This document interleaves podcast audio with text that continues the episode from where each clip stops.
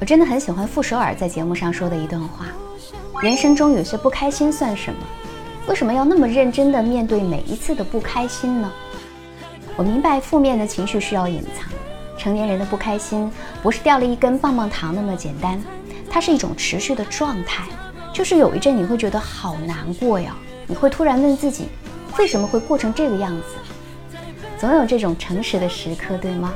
我们会软弱的像一滩泥，然后第二天醒来又觉得没什么了。我告诉你啊，人生就是一场相互欺骗，最后赢的人都是影后。诚实是一种很好的品质，但是在过得不开心这件事上，我们要装，不只对父母装，更是要对自己装。我们对父母说我挺好的，但是对自己说我不好，我不好。其实我们要拍拍肩膀说，诶，其实还可以了。看到那些美好的、积极的时刻很重要，因为你都骗不过父母，你又怎样骗过自己呢？